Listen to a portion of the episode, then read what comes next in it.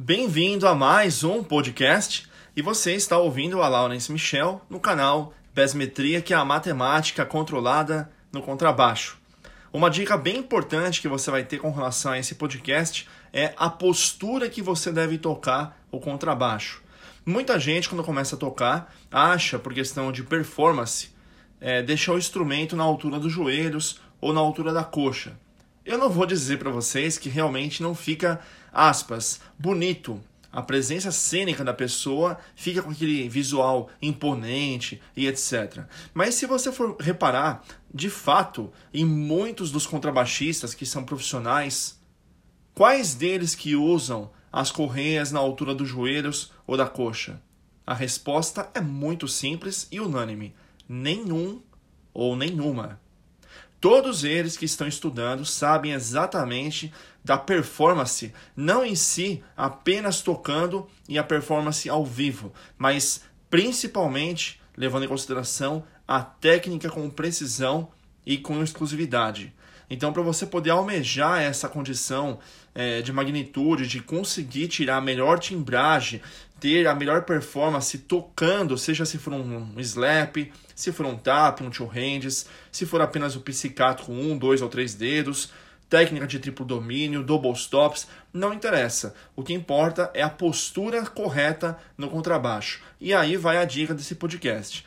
Quando você está tocando sentado ou sentada em um banco, uma cadeira, etc., você apoia sempre o seu contrabaixo na coxa, não é isso? Independente se é canhoto ou é, destro, você sempre apoia o contrabaixo na coxa.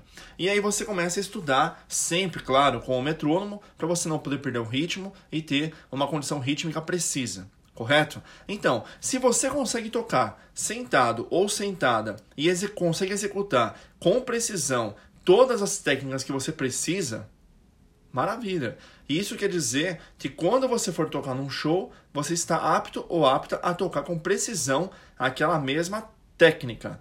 Só que muitas vezes isso não acontece. Por quê? Porque a falta de conhecimento, você vai fazer com que a correia desça mas para ter uma postura, digamos assim, para o público mais é, imponente. E aí você perde da técnica. Então a dica é muito importante.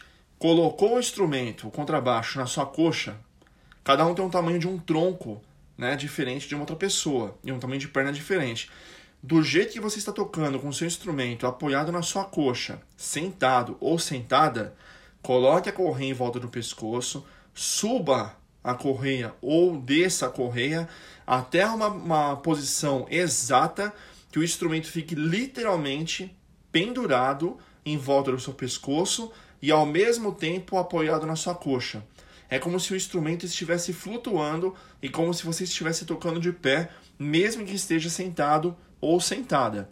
Dessa forma, quando você for tocar de pé, você literalmente está levantando, ficando de pé e o seu instrumento está exatamente na mesma posição, como se você estivesse sentado ou sentada.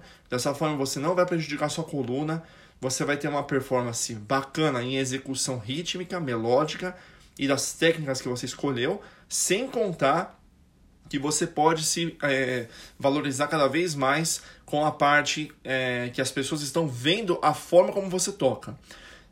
Lembre-se, é muito importante, dependendo do grau do seu instrumento, se ele é pesado ou não, é você ter as correias de medida certa. Por exemplo, correias com uma, é, uma maior largura, ela vai ajudar a distribuir melhor no seu ombro o peso do instrumento. E se ele realmente é pesado, sugiro que você compre alguma correia almofadada. Essa dica ela é muito importante e se você começar a pôr em prática, você vai ver que os resultados vão ser realmente muito mais expressivos. Aguardo você então no próximo podcast.